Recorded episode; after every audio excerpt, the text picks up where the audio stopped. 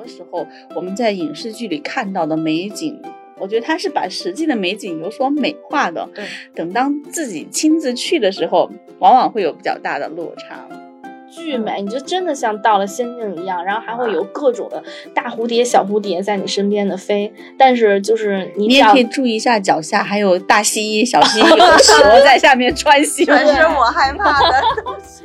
哎，其实有时候出去，你反而还挺期待看到市井味儿的，因为有的时候电影里面反映出来、拍出来的其实也是市井。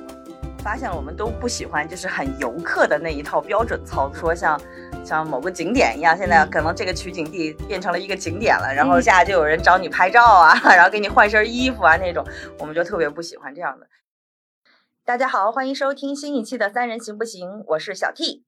我是小木，我是小玉。嗯，这期节目播出的时候应该是。快进国庆假期了，这个时候大家都忙了很久了啊，所以我们这期准备聊点轻松的话题，想聊一聊跟着影视剧的一些镜头去走一走一些旅游的地方。不一样的是呢，这些旅游的地方呢，我们都自己去过，算是有一点点的小测评或者是亲身体验吧，也会有一些私人比较小众的一些小角落可以分享分享啊。然后一方面给大家做参考，如果做不了参考呢，你出去不了呢，那就当听个故事，听个乐，轻松轻松。那好吧，我先当个热身吧。啊，先说一下我在北京，我先说个近的，在北京我特别喜欢的一个角落吧，因为其实在北京取景的地方特别多。啊，你像我们知道的，像什么《阳光灿烂日子》、什么老莫餐厅啊这种，然后你包括拍老炮儿，有些胡同什么的。但是我最喜欢的呢，是曾经在《失恋三十三天》以及叫《北京爱情》，就是刘昊然和欧阳娜娜演的那个电影里面有出现过的一个小角落，就是故宫筒子河。为什么要那么精准到筒子河边上呢？就是因为还记得，就是在北京爱情的那个有一幕里面，就是刘昊然和欧阳娜娜爬到了景山公园那个亭子那儿，他们就是正对着那个故宫博物院的那个门儿，然后当时夕阳西下的时候。俯瞰的那个场景特别好看，然后就那一圈，就是筒子河，它是围绕着故宫紫禁城那个那一圈的那个护城河河边。其实呢，我原来是以为故宫那一圈是不对外开放的。但是我有一次，好像是因为去看一个故宫的展览，然后那个展览拖到了特别晚，就是看《清明上河图》那一年，拖到了特别晚。我是第一次走了夜故宫，然后从那儿出来之后，我发现那个筒子河边上有很多人在那儿钓鱼啊、喝茶、夜跑，我才知道那一条路平常是对市民开放的。我来问一下小 T，你说的那条路是故宫绕城的那条河里边的那？河内的还是河外的？和呃，靠近故宫那一侧，靠故靠近故宫宫墙那一侧的。对对，不是靠马路那一边，就是其实就是在墙根底下。然后友情提示就是，不管你是北京人还是就是外地来观光的人，如果你要去天安门广场，然后你走到天安门城楼底下的时候，你突然发现，哎，那个门洞可以进。我进去看看吧。那你进去之后就只能走筒子河了，你就再也回不到那个那个天安门广场上了，你知道吗？因为它是单行道。对对对，但是单行道是对人也是单行道对，你知道为什么？因为我小时候去的故宫和现在完全不一样。就是我说的不一样是行走路线。嗯，我也是前两年。就是陪朋友去才发现，现在去故宫只能从天安门广场那个天安门城楼底下的那个门进去，那个是进，然后再对着景山的那个门是出口，它是它是这样的单行道。对，我小时候去故宫的时候，其实我是从。那个景山对面那个门进的，所以当年我第一次去故宫的时候，就我一进去就是后花园儿。嗯，哎，我记得我当年在北京上大学的那会儿，也是从那个景山对着那个后门，就是故宫的北门是可以进的，就那有一个大的招牌写着故宫博物院，对对，特别有感觉的在那儿。嗯。那只能说明你现在离你上大学的时候 时间有点久远，暴露年龄的 小桥段。我今天要推荐的那个就是这个角落啊，它其实是有一条方便行人走的一个入口。嗯，那也是我当年就是看《清明上河图》摸出来的。因为当年看《清明上河图》那个展览的时候，因为到夜里了，你不能在故宫里面乱窜，它就只能让你从那个宫殿里面从东华门出。然后其实东华门那一个地方，我感觉就是故宫那边是平常非开放时期，就不像小玉说的，我只能从景山那个门出，就可能有时候会延迟一下活动时期，从那个地方进。然后你如果去筒子河周边遛弯儿的话，其实从东华门那边进是很方便的。我还记得《失恋三十三天》有一幕，就是白百合演的那个叫王小仙儿吧，嗯她在追出租车的那一幕，应该就是在东华门那个附近拍的，因为那个我太熟悉了。我原来住在鼓楼那附近的时候，我很容易在胡同里面遛弯儿。我时不时心情难受了，我就会从东华门那边，然后进去绕着绕着，它会绕到呃，就是天安门和故宫之间那个是叫午门嘛，那个地方。对，它可以从那儿穿过去，然后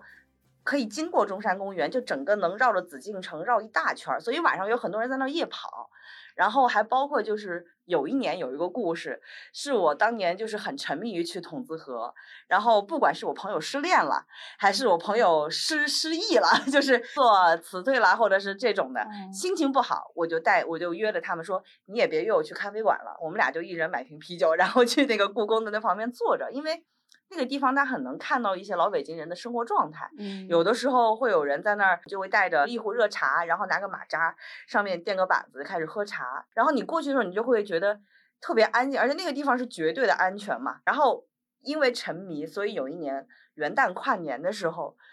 我真的是那一年我不知道是怎么回事，元旦跨年应该也是属于零下好几度了吧。我夜里十二点就是在一个聚会的场所跨完年，我就拉着所有人说我们去午门看月亮吧，然后。然后我就拉着他们往筒子河那边走。那一天正好我忘了是哪一年的一月一号的凌晨，我们从十二点钟从东华门进，一路走了一两个小时，就是在那个筒子河那儿，最后绕了一圈出来，正好是晚上一两点。然后在那一路，我们就是完全没有人，然后就就觉得。特别开心，然后你走到那个城墙根儿的时候，有一些 凉风刮过，但是我们的心里特别热乎，你感觉现在回想起来是一个很不一样的一个跨年的体验，就是、哦嗯，你知道，作为北京小孩儿，从小就听各种故宫的鬼故事，我们是绝对不敢夜里去故宫门口的。但我很神奇，我有带过朋友去过，他们有嗯时候会觉得坐在故宫那儿，会有时候也是听的传说比较多，嗯，会觉得有一点害怕。但是我不知道为什么，我就觉得这个地方是正气最足的一个地方，我每次去那儿贼有安全感。妈呀，他去午门那儿，他觉得那儿正气最足的地古方。时候都是推出午门斩首。我可能会会脑子里会自动带入到那些清宫剧里面，就皇帝天子都住在那个里头，我就会觉得那种正气，而且现在好多文物什么的，就是会会有这我突然种感觉。想起了一个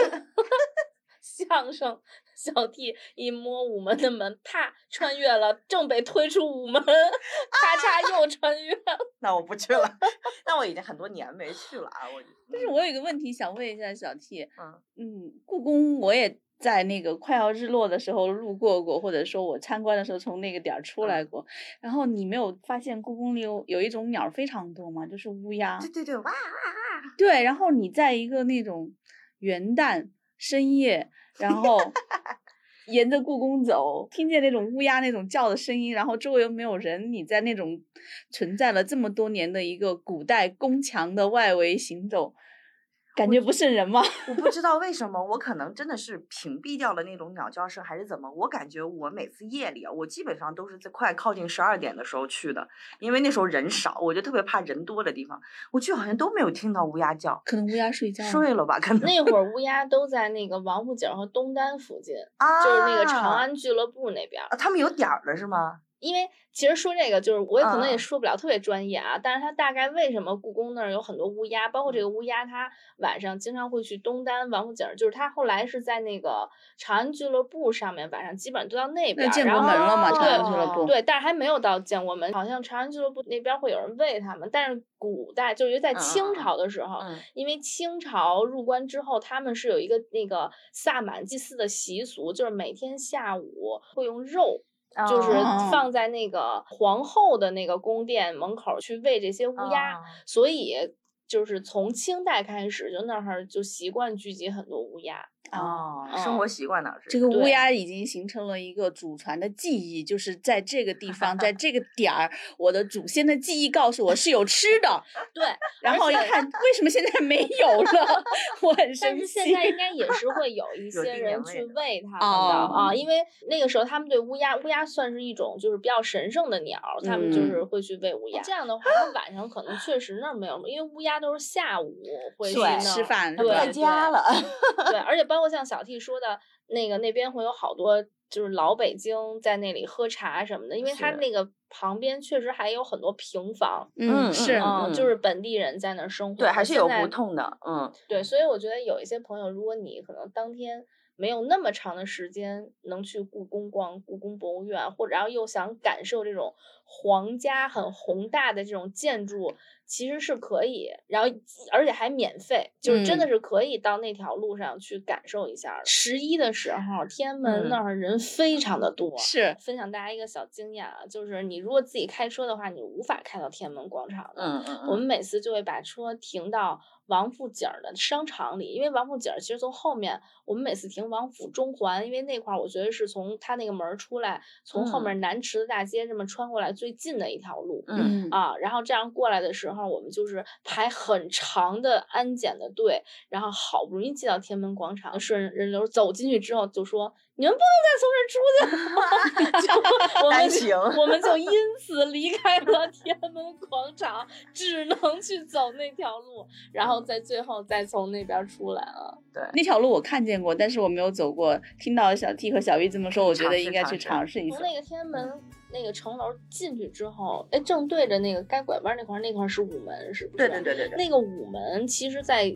就是早年间，就是解放前那个地方，每天早上会聚集着很多那种卖早点小吃的人。啊是吗哦，你其实现在看很多那个那种年代戏，然后像新新世界，你记得嗯吗？就会有一些那个早上去那儿吃早点，哦就是那个场景。对，当然它不一定就是在真的我们那儿拍，它可能是嗯在、还原了一个对，还原了当时的那个场景。但是当年那块儿就是会有很多小商贩在他的那个，因为它算是在故宫城那个外面嘛。对对对就是既皇家又有历史，还很市井，还很市井的地方，这就是我喜欢的那个那个嗯原因。嗯我分享完了，下一个。我来分享我，其实我就跟北京没有什么关系了。嗯就早年间去探班的时候，到过一个地方是丹东，现在可能丹东是一个比较有名的那个旅游的一个地方了吧。嗯但是在二零零几零七年左右，零六零七年的时候，丹东还是东北的一个呃小县城，不是那么的有名。嗯，可能稍微对历史地理有点了解的，知道它离朝鲜比较近。嗯当时冯小刚在拍一个战争片，叫做《集结号》。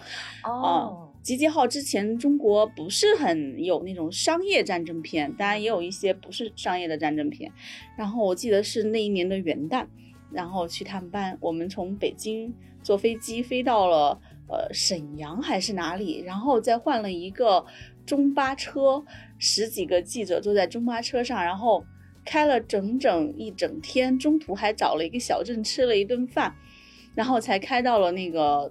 拍摄地点的。当时因为我们到了那里都不知道那是什么地方，就感觉有下过雪的那种痕迹，但是雪已经化了。嗯到了那个地方以后，就一片那种北国很苍茫的大地，然后就看见有一个像一个小破房子，就断壁残垣的那种房子嘛。然后在房子外面有一批像厂工一样的人，嗯穿着很破烂的那种棉的那种军大衣，在那里烤火。嗯然后我们当时身上贴了好多暖宝宝，当时确实已经冷的不行了。嗯，走过去，走了以后发现这些人还在看我们。走过了一段，可能有五米吧，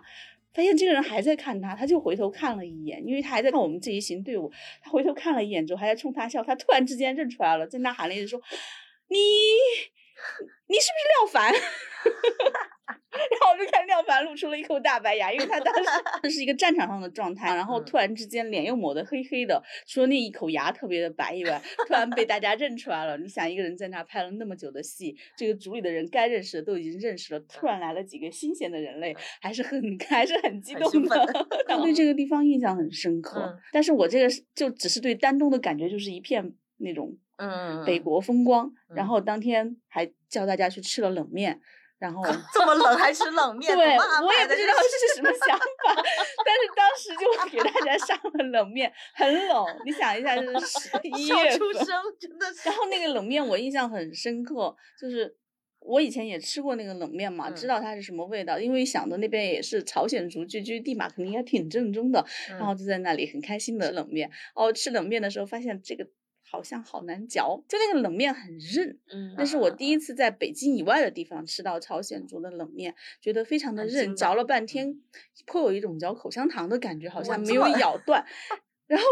觉得为什么呢？后来我才发现，嗯，那个店家其实给大家准备了，就一看我们就是那种外地人嘛，然后给大家准备了工具，就是一把剪刀。那吞也不好吞吧？你首先要把它剪短，如果、如哦果你没有剪短的话，你这一碗面你可能无法把它分解成几口吃，因为它是连到一块儿的。我知道了，就是靠这个动作来给你们取暖，让你们热乎一点。有可能是这个想法很意外，一个面条居然有我嚼不断的时候，然后发现这个是这个困难也不是我一个人遇见，然后才知道会配备一把那个剪刀。哦，所以才知道廖凡为什么要在那儿保护好牙齿。真的很重要。我那会儿去的时候，可能就是当年旅游业刚刚起来，然后嗯有可能剧组的人已经在这个地方多次吃饭，给这些当地的商家们已经有了一些知道说哦，这些人不行，然后得需要帮忙。嗯，还挺有趣的。哎，嗯，我已经跑题了。没没有，我觉得很听得对很津津有味儿。你你这说我已经跑题了，我都不敢讲我跑题的故事。来来小玉 跑一下题上来就要跑题，因为刚才他说到探班嘛，其实我嗯探班的那个次数并不多，但是有一次探班让我印象很深刻，是去张家界探班。啊啊、然后哦当时 那个我们我们是坐飞机去的，然后具体落在他的哪个机场我已经不记得了，但是让我印象深刻的是，我下了飞机之后坐了一个摆渡车，嗯，那是我人生坐飞机坐摆渡车。就是时间用时最短的一 次，大概可能就坐上了一分钟，它就到站了，然后以至于我们所有第一次来到这个机场的人都惊呼：“那我们为什么要坐这个摆渡车？” 对呀就是我们后来可能能理解说，那个那可能就是它机场里边儿的那个地勤的那个规定嘛，就是你肯定是不能在里边乱走，嗯但是因为还要排队上摆渡车，就这个时间可能都比那个车开的时间要长，然后可能就是我们下了飞机之后，肉眼所见前面的那个门儿，但是我们不能走过去，我们就要上这个车，然后这个车往前滋儿开了，好停了，你们下去吧。然后我们就下去了。然后那天，因为我们下了那个飞机之后，大概可能要开一个半小时的车程，嗯然后才能到我们住的那个地方，因为我们就是要到那个张家界的山里面去探班。嗯。所以当时给我们安排了一个那个山里边的农家院儿啊，然后你想山里边的农家院儿，就是我们一行几个小姑娘都分属于不同的媒体，嗯彼。此都是第一天相见啊，嗯。在一个深夜，然后从那个车里下来之后，就是一个巨大的山群环绕着你，然后在它的这个山脚底下有一个完全黑着灯的什么某某农家院儿，啊，然后呢，我为什么听出了《聊斋》的感觉？就有一个书生，然后走到了一个山里，大山里边，走了很久的夜路之后，突然出现了一座院落。对，但是那个院落吧，还不是一个就是特别宏大的院落，上面有没有写着三个字“兰若寺 然后，然后我们的那个也是一个小姑娘，特别热情的招待了我们，说啊，我们给每个老师那个都准备了一间房，大家可以去入住了。嗯，然后我看了看旁边跟我邻近的一个小姑娘，我们俩彼此对视的眼，就是几乎是同时的说出来：“你介意跟我住一个房间吗？” 于是，于是后几天我们两个都住了一个房间。然后空出来一间房。我来补充一下，就是媒体一般出差去探班，嗯剧组能够给大家安排的都是标间，就是双人间，因为他们的房子也很紧，能够给你安排一个人住一间的，就说明他真的是在我们看来就是规格还不错规格不错，然后可能他的那个也比较的资源丰富，所以说小玉他们去。得到了一人一间单间的安排，其实是应该是对他们的一个规格比较高的身在福中不知福。但是当时我们觉得最大的福气就是有人可以和自己住在一间房。对，这个福气收不住是吧？然后后来那个可能就是我们虽然探班的地方不是，但是我们就是也是带我们去逛了一下当时《阿凡达》的取景地啊。啊然后我记得就是由于过于无聊，然后 我们一行人还在《阿凡达》的取景地旁边，在等人的时候玩了一把剧本杀。一直串戏串的。所以当时就很穿越那个感觉。嗯，其实说到那个张家界，大家很多人首先想到的就是《阿凡达》里那种如同仙境一样的那种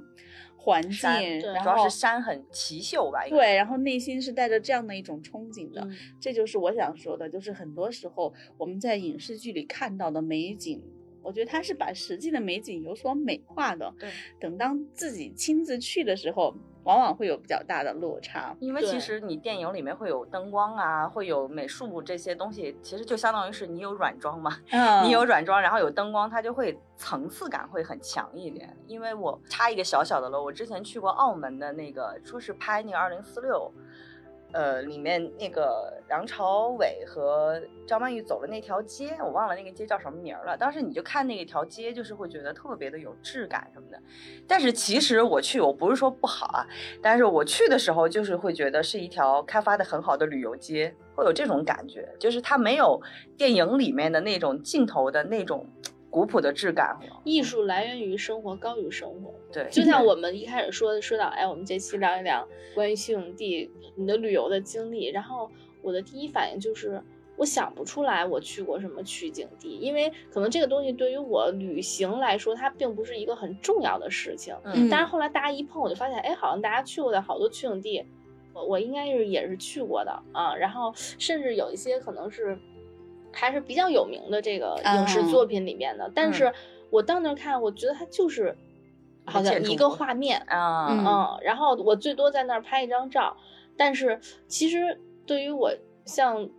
媒体人来讲，然后有的时候对画面的构图就是有一定的 小要求的时 候，强迫症你又会觉得啊，这个太游客照了，就嗯是又不是那么的喜欢。嗯，我记得我可能去过最标志性的一个所谓我说一个画面的那个，就应该是毛里求斯，它有一个那个瀑布，好像是呃侏罗纪公园儿的一个那个取景的取景的，就是。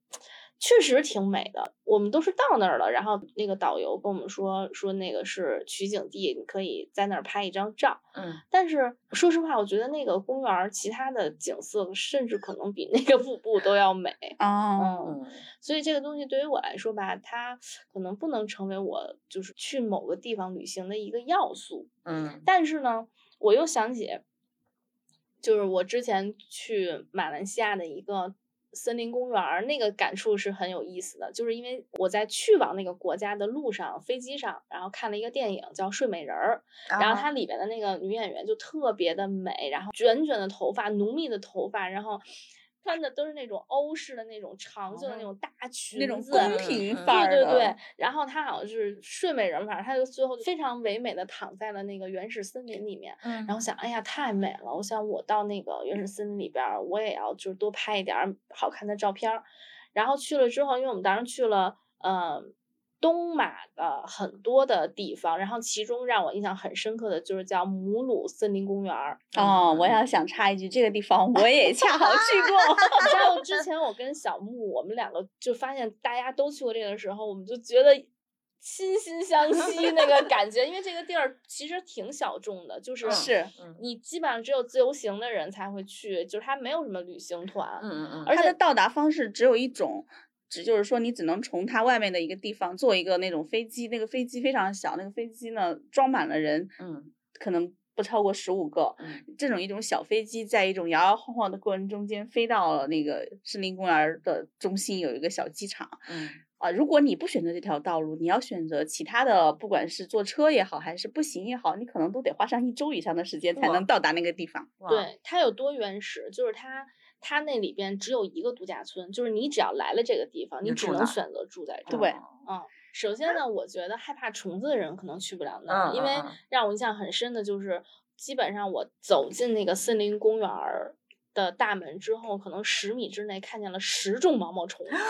但是都很漂亮，因为它热带热哎带的那种虫子，它都是五颜六色的。很害怕这种，因为它的那个森林太大了，因为它其实嗯就是在那片原始森林里面。它那个公园，你记不记得？就是它给它的门票是一个手环，呃，是的，然后那个手环的有效期好像是好几天，就是因为有些人会选择不同的游览线路。还有一点就哦是你要想当天走也是不成的，因为飞机最少要 两天之后才来。对，就是我记得当时好像就是有最短的线路就是就当天进去出来是可以看那个蝙蝠出洞。嗯啊，然后还有可能两三天、三四天都是那种徒步的，然后你需要带很多工具穿越嗯溶洞啊，就各种各种线路。前提是有专业向导的，不能让你自己去的。对对对，太危险了，不然迷路。那个说回到我看的那个电影，就是我不是一直幻想着在里面要拍美美的照片吗？嗯就是热带雨林，真正的热带雨林，它的其实体感的温度是挺低的，就是你哦不觉得体感是很热的，但是是你会一直的流汗，因为它湿度非常的大。我基本上就是走到那个户外以后，就像有人从我头上泼了一盆水下来的这么大的湿度，我的头发就是一直处在刚洗完澡没有吹的那个状态。哇哦！啊、就是去所有的头发就就就流着水儿嗯趴在那个头上，嗯然后但是你周围确实很美，巨嗯美，你就真的像到了仙境一样，然后还会有各种的大蝴蝶、小蝴蝶在你身边的飞，但是就是你你也可以注意一下脚下还有大蜥蜴、小蜥蜴和 蛇在下面穿行。全是我害怕的东西。然后不时你就会听到那个树丛间就滋儿滋儿，就是各种不啊同品种的猴群。哦，对，反正我们当时去看了那个蝙蝠出洞，嗯，然后确实挺震撼的，就它它是一个很大的溶洞，然嗯后你进去之后是就是上面挂满了蝙蝠，黑漆漆的，全是密集恐惧症的人还是少去。你开始进去的时候，你不觉得，你只觉得脚下有很多那个你的那个走的栈道是铺在沙子上的，对，然后你只是觉得是在这样走。后来呢，那会向导会告诉你，那个是蝙蝠拉的屎，然后、啊，然 后再会让你抬头一看，你会看见那个溶洞顶上所有的有空间的位置，密密麻麻全都倒挂着蝙蝠。我鸡皮疙瘩都出来了。所以他会告诉你进去不要出太大的声音，你可能会惊惊了那个蝙蝠。然后不得不说呢，看他们晚上出洞，我不知还是很震撼的。你就感觉那个洞口飘出了一股黑烟，然后那个黑色的烟，它它在嗯不断的变换着形状在空中。啊像龙卷风似的那种感觉。哦嗯，然后由浓变淡，又由淡变浓，因为它的蝙蝠群又分而合，合而分。当时觉得哇，还是挺美的。现在想，哎呀，没有得新冠真是太好了，运气。我本来听小玉说那个就是睡美人的那个画面，包括那嗯种就是很仙境的那种感觉，我就特别想去热带雨林。然后听你们说完这些所有的动物之后，我就害怕了，因为听小玉这么身临其境的说这个，我才能够理解好多那个纪录片里面说，嗯呃，热带雨林用一个形容词就是美丽又危险。啊，我真的对于我而言，就是我眼睛享福了，但是其实我五官那个什么器官什么的全都不行，那那是感官是美丽而危险，因为我也很害怕说，因为我害怕。我当嗯时很无知的报了一个他们的晚上出去那种夜探热带雨林的一个项目，因为那个手环可以包含好几天，我实在是没事儿干，因为 不是你要么就在那个房间里睡觉，但是你千里迢迢来到这里是为什么呢？是吧？嗯老老有这种驱动力来让自己去干点事儿。我报了这个项目之后，就大晚上的有导游带着报这个项目的，一共不到三四个人，我们去夜探热带雨林，他会拿一个电筒给你讲。这嗯是什么？那是什么？因为我有好多晚上的夜行动物，我就后悔了。第一，我觉得晚上的森林应该是很安静的，其实根本不是，晚上的森林吵炸了。简直比比你在北京早高峰的时候站在朝阳门桥头听到的那种那种声音啊还要吵，就耳朵简直炸了，就各种虫子，还有啊，反正就各种东西，它叫的声音让你的耳朵简直觉得吵的不行，比夏天的蝉吵十倍。这不说是大自然的都是白噪音吗？这是纯噪，音是如果你睡得着的话，确实是白噪音。你敢于在那个环境下睡着的话，但你晚上睡觉的时候是觉得这个挺白噪音的，关了房门。但是真正走进去以后，嗯就觉得这个声音太吵了，怎么能有这么吵？然后那个导游还非常尽职尽责的发现每一种夜行动物，并且指给我们看，其中多数是蛇。哎呀，当时我才开始了不到十分钟，我就想打退堂鼓，但是我不敢一个人回去。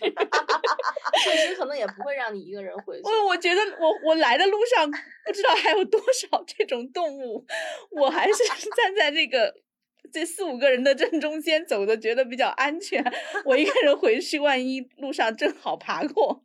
问题是你还会迷路，我是啊可怕了。我嗯感觉进了进去之后，就有一种上了贼船的感觉。所以小玉应该是没有报那个项目的。我没有 没有，因为那会儿去的时候好像雨季，它它一直在下雨。哦然后但是就是那天蝙蝠出动那项目都差点会因为下雨就是提前嗯回去了。不知道小木就是你你在那个雨林里的体验怎么样？反正我觉得，如果有机会，我要是每天能在热带雨林里边走半个小时，我可能一个月之后能暴瘦五十斤，因为我觉得在里边它特别的消耗体力。你可能没有走多长时间，我们可能步行，呃。往返是一个小时，就是去走半个小时，回来走半个小时。那天晚上在那个度假村，我们吃的是晚上的那个自助，他那只有那一种选择。然后我吃了我人生我觉得就是吃的最多的一顿饭，吃到我就觉得我可能要被撑死了，就是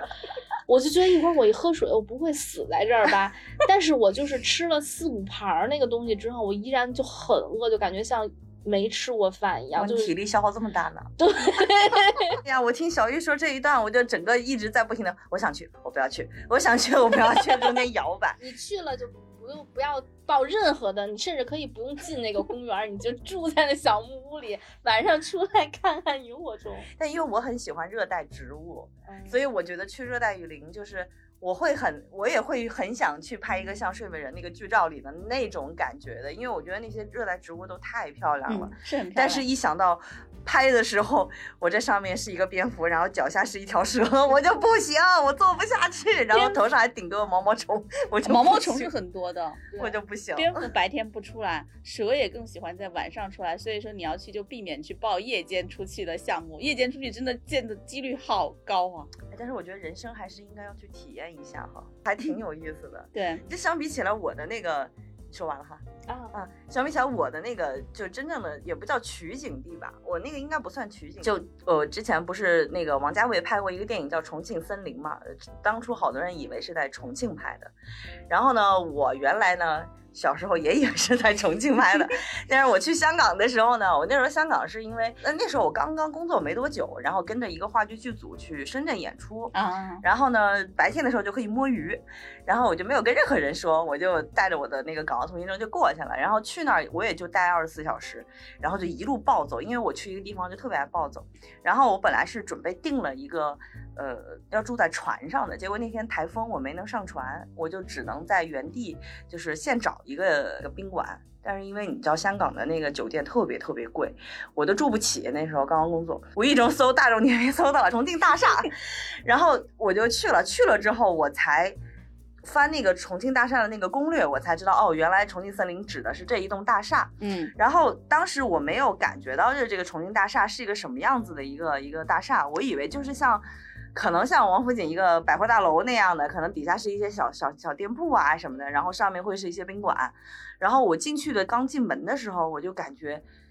一个世界的人都在我面前，就是什么肤色的人种都有。当然就是印度裔啊，可能菲律宾啊那那些人会比较多。然后大家都说一些我听不懂的话，加上我听不懂的粤语，呃，然后进了之后其实还挺干净的，就是它一楼都是一些小店面。然后那个攻略里面会说这是个鱼龙混杂的地方，然后我就会想起我原来看《古惑仔》的时候那些热血街头啊什么的。然后但是呢，当时是我订的那个酒店是在顶层，然后每一层楼上去的时候，那电梯都会上来不同肤色的人种，然后我就会开始有点紧张，因为我一个人去的，然后我又那个时候已经是晚上了，我又没有吃饭，我就想说先那个先入住一下，然后再进去。然后每一层楼停的时候上来不同的人之后，你就会闻到一股浓浓的烟味儿。然后我到顶层的时候，我一开门才知道，就是基本上是每一层楼的楼的口都是一个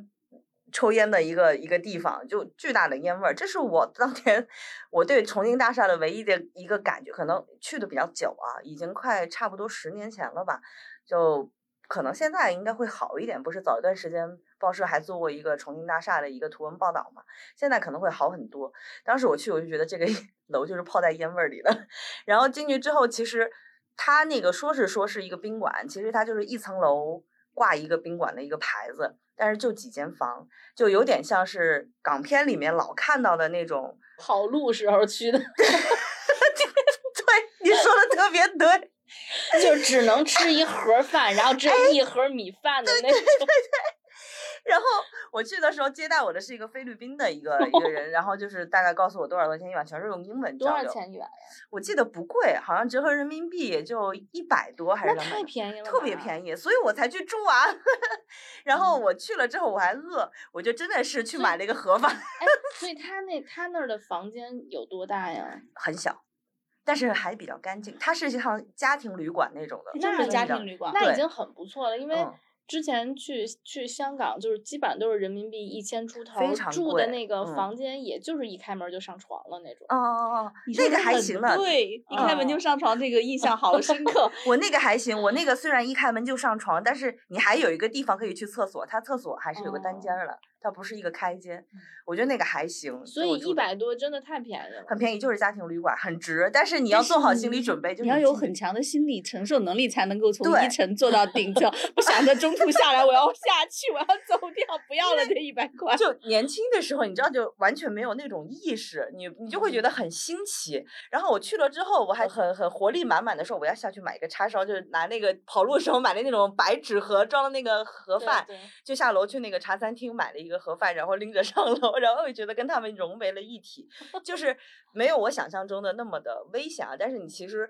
想那个场景，你在想你看过的那些港片里的那些，比如说跑路啊、街头喋血街头 啊，就那种，你也觉得还是有一点后怕，因为。语言不通，然后确实什么人都有。他嗯当你看到中国人很多的时候，你的安全感就会好很多。我觉得在香港街头处处都是取景地的。真的踩一脚就是。对对是，哎，其嗯实有时候出去，你反而还挺期待看到市井味儿的，因为有的时候电影里面反映出来、拍出来的其实也是市井味儿。我还记得 call back 一下重庆那一集里面，不是不是那个小小木说了，就是王小帅他们拍的那些，其实都是很找市井的角落。对，嗯刚我也想提重庆，就我觉得重庆特别有代表的那个市井的那个状态。是的，重嗯庆的街市跟香港是有相似的地嗯方的，因为它的那个高楼林立本来就跟香港像，就全中国找不到第二个像重庆这么样楼宇又高又密集，但是它特殊的地形造成的嘛。嗯然后它又是两江交汇，就更像那种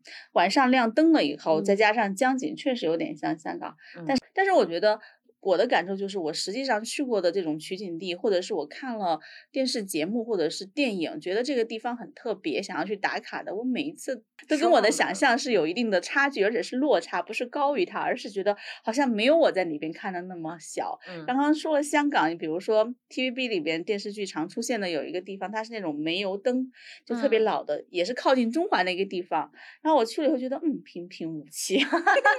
还不如剧里边看这个灯，我还能有一段的那种啊回忆，就是我嗯想起来，哦，那个剧好像也有这个灯。嗯当我真正去那儿拍两张照以后，我就说，哎，走吧，去买个蛋挞吃。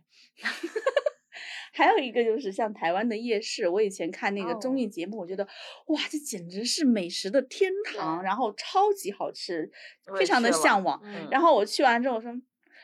就老没有达到心中内心预期的那个，对对对，你懂其实就有一点可能是我没有找到，但是我去了好几个夜市，我觉得好像都没有达到我觉得可能还不如大柳树，北京大柳树 那个那个鬼市里面卖的东西那么有意思。其实它里面我我去过台湾夜市，里面它有好多还有那种套圈儿的那种游戏，你知道，就小时候玩的，就是特别的，也不能说旅庙游项目，会对，就庙会，对，就是庙会的嗯那种感觉。我嗯我主要是冲吃的去的，因为综艺节目里面它有很多效果，就是嗯这个东西怎么做出来，它会拍的特别的好，然后嗯嘉宾意思说哇，这个他们有很多赞美和形容它很美味的词语，就会让我觉得哇，这个真的很好吃。等我自己去亲自尝试了，甚至就尝试了综艺节目里推荐的那一家之后，我就说嗯。不知道是我期待太高，还是说本来这个水平也就不高。就是你这个台湾夜市就特别像之前我对日本的高速公路中间的休息站的那个美食的那个期待，哦就是因为早期像日本还有韩国，他们一些综艺节目里嗯都会做那种。就是接力去尝那个高速公路中间，是就嗯是他们的那个那个休息站，可能比我们国内的这种休息站显得精致一点儿。嗯啊，尤其像日本的那个，就是它，因为它本身地方小嘛，就它嗯从一个城市到另外一个城市是一嗯个很经常的事情。然后它中间的休息站盖得很漂亮，然后嗯会有一个大的超市，就是里面会有这个休息站限定的一些这种呃尤其是糕点的那种礼盒，然后或者是茶叶嗯啊，然后而且那不是伴手礼吗？类似哎，对，是伴手礼，但是它哦。就会做的很更精美一些，然后还会有一个那种快餐店嗯，啊，而且他们那儿的快餐就是会做的很漂亮，就是那种嗯。便当。就是摆盘很漂亮的盒对。饭，然后我吃完之后的感感受就是，怎么能做的如此漂亮，又味道又如此平凡呢？我发现了我们都不喜欢就是很游客的那一套标准操作，对。就是你比如说像像某个景点一样，现在嗯。可能这个取景地变成了一个景点了，然后嗯。底下就有人找你拍照啊，然后给你换身衣服啊那种，我们就特别不喜欢这样的。哎，你们嗯。拍过这种游客照吗？我拍过，你让你印象最深刻的游客照是什么？我好像是，我是在我特别小二年级的时候去华清池，扮了一下杨贵妃，我都说出来就很羞耻。我觉得应该把这个照片分享给我。但是但是你知道九几年的时候去的西安，那个时候还真的是挺好的，就是不像现在是个西旅游大城，而且小时候第一次出门旅游，你就感觉什么都很新鲜，就说是去看兵马俑啊什么的，因为可能人小，我就当时觉得西安的景点都巨大，然后我拍了那个我 去了华清池，然后我就记得那个时候西安的那个西瓜好像是两分钱一个还是五分钱一个，就特别便宜，然后还有那时候凉皮特好吃，所以后来。就是我们去的时候，就根本不买水，因为西瓜太便宜了。然后九几年的时候，然后去那儿就一路就吃西瓜，就是路路边摊路上全是卖西瓜的，又甜。哦，是西北的瓜是很好。我有一次出差去甘肃的兰州，嗯呃然后我第一次去兰州，我从来没有去过一个地方的机场距离它的那个城市居然能有那么远。因为西安的那个，比如说西安，它已经算是很远的了，它的机嗯场在咸阳，咸阳是另一个市，然后到西安得坐大巴车得一个半或者两个小时，开车也得快一个小时才到。嗯就很远了。然后我到甘肃以后落地了以后，机场，然后坐大巴整整坐了两个多小时才坐到那个兰州市。关键这两个小时不是途经的是城镇，是在一片 像荒野原始的那种，就是黄土坡呀，然后什么的，反正就没看见什么房子这种嗯，嗯嗯像在这种没有什么人烟的地方穿越了两个小时，然后突然之间在两山中间出现了一片高楼，一个大城市。因为兰州也是有黄河过的嘛，它可能嗯刚刚过这个桥，就突然一片城市出现在你面前。但在你进入这个地方的时候，前面是一直走过的是一片荒原，我又有了那个刚刚跟小叶说的看《聊斋》的感觉。我在 荒漠里你怎么去哪儿都是 聊斋这么久，突然之间出现了一片繁华的 楼宇，我想这个这么不真实的吗？然后兰州呢，它有一种叫白兰瓜，就是也是一种瓜，但是不像哈密瓜。当嗯时就是呃有那种驴车拉着车在这个城市里卖，然后当时我们就去吃这个瓜，开了一个觉得哇，好好吃啊！嗯我们同行的好几个人都觉得特别好吃，我们也是那种天天都买一个来几嗯个人吃，还要有时候买两个。快要我们快要结束这趟出差的时候，就决定去买这个瓜带回家去给家里人吃。我买了两只托运回了家，然后。神奇的是，我们每个人托运回去的瓜都反应不好吃，这就是我去那边 的我还在想说这个瓜是不是要说好吃？我真的就很神奇。当时我们也是在同同样的一个那种开着驴车果来的人是《人，聊斋》。嗯，发现回家打开饭盒，石变质头。了哎呀，我这个这个 callback 就已经很像了，因为我们每个人可能那会儿去了有五六个人，每个人都买了瓜带回嗯家去，就各自飞回各自的地方，然后都打算请自己的朋友尝一下，说从来没有吃过这么好吃的瓜。然后带回去了以后，不仅自己的朋友说也也就一般嘛，然后后自己也吃了说，哎，为什么不像前几天我们在那儿每天都吃的那个瓜那个味道呢？说回那个旅游景点那一套，就是西安里面还有一个小细节，我就到现在都没想明白。就是我去的时候，应该是九二年还是九三年，那时候什么《西游记》啊、白娘子啊都播了，你知道吗？然后我就去了一个影视城，西安跟《西游记》有关的景点特别多，什么大雁塔、小雁塔。啊，嗯，这些因为呃就是玄奘那边取经什么的那种出发点，对对对对。然后我就去的时候，我就去了一个影视城，那个影视城里面好像是以《西游记》为主题的，但是它的背景音乐从来都是白娘子。它 里面那时候还有那种，就是原来我不知道你们有没有经历过，就是绿幕，就是完全最原始的绿幕抠像，它就是有点像一个大头贴的那种机器。然后因为那个时候不是《西游记》里面好多特效嘛，它在那儿也搭了一个景儿，然后就让你去还原《西游记》从那个花果山那儿，就比如说从石头里蹦出来，然后三打白骨精啊各种场景，然后是一块绿幕。但是你去那儿呢，弄一个弄一个棒子在那儿挥一挥，他给你出来的照片就是一个《西游记》里的场景。然后我全程都在白娘子的那个千年等一回里完成了我的表演。所以你看，他是从小就有偶像包袱，他只做了白娘子和杨贵妃。然后说一下刚才那个那个拍照，我人生一共拍过两次这样的照片儿。嗯，然后第一次是差不多两三岁的时候，当年的北京人民最喜欢去的旅游胜地就是北戴河。哦 哦，第一次去北戴河的时候，就是在那儿拍了哪吒闹海。扎两个小啾啾吗？对，然后拿着也是拿那棍儿，要踩一轮儿，然后然后在那踩一轮儿，对，站站海里。然后我第二次拍这个东西是上大学的时候，上大学还拍有对一，次，而且是在在北海，啊，然后拍就是拍了。跟当时男朋友还有另外一个同学也是一对儿，我们两男两女，就是我们女生穿了皇帝的衣服，他们穿了妃子的衣服，哦，这可以，对，拍了一个还挺有意思的。这是可以的。对，而且我过几天还准备要去 你拍拍人生第三张，是打算让去哪里我是扮皇帝？我是想想带着我女儿去故宫拍那个哦那可个那可以亲子照亲子照哦，所以很好奇，你后来热带雨林到底有没有拍？我拍了呀，但是里面就所有的都是感觉我刚从那个河里给我捞上来的那个感觉，有一种买家秀和卖家秀的感觉。我就已经放弃那个唯美的那个嗯状态了。我觉得我当时能让我干松点儿，我就已经 阿弥陀佛了。你看我们第一轮分享就这么叽叽喳喳说了这么多，哎，旅游真的是还挺挺有意思的。今天就这么浅浅的一聊，一下子就打开了话匣子，就可能。我不可能听众有可能会听得有点晕魂，因为我们中间夹杂了好多景点，因为都是跟着记忆里的影视剧，然后一下子跳到这儿，一下子跳到那儿。其实有的时候我觉得，呃，有的时候可能比如说现在出门不方便啊，或者是旅游什么的，你有时候就身边周围走一走，其实也会有一种旅游的感觉。嗯，用心发掘一下身边的，像像那个小 T，你看他就在北京的筒子河发现了很 大的乐趣。我现在搬到大兴了，我一定能发掘出大兴筒子河。你也可以，现在就算搬到大兴了，也可以约朋友们在 午门看月 亮。对，反正是在一个市城市的中心点，谁回家都不亏，都一样的距离。是的，也许你去过故宫，但是你见过十二点的午门吗？哎呀，你这个谁敢去啊？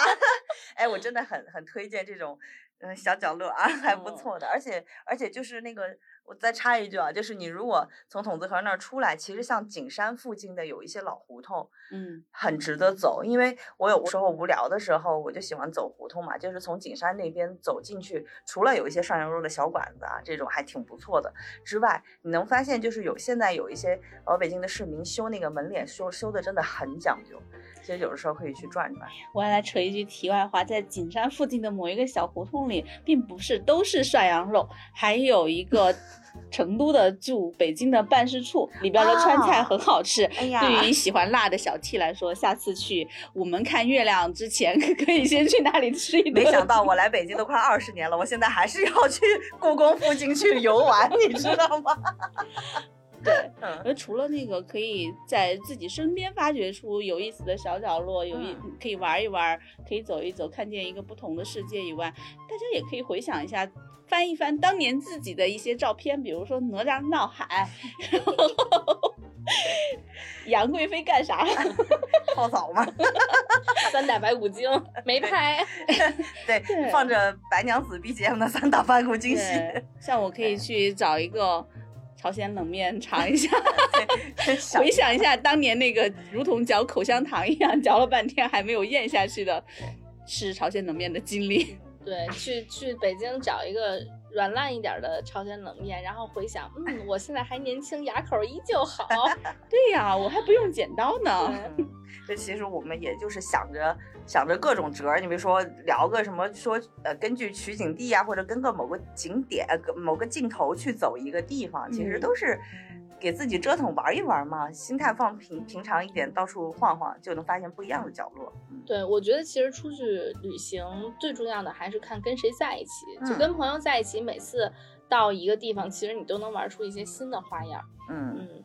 心态就是好吧，那我们今天就聊到这里。然后我们其实还有很多这种跟电影啊、影视剧有关的场景地。如果你觉得听这一期节目还开心的，可以在底下留言告诉我们。然后我们可以下一次的时候也可以再聊一聊其他的一些好玩的故事和取景地。对，如果有想谁特别想要聊这一点，也可以跟我们留言，我们可以让你来做线上嘉宾，嗯，分享一下跟这个有关的自己的一些旅行的经历。对。好吧，好吧，那今天就这样。嗯，大家假期开心，我们看看一会儿要不要去午门。我们可以约一个午门，今天晚上有月亮吗？我们第一期听友的那个见面会，有十二点的午门，完了。然后我还在问，为什么没有乌鸦的叫声？什么诡异的场面？好了，拜拜，拜拜，拜拜。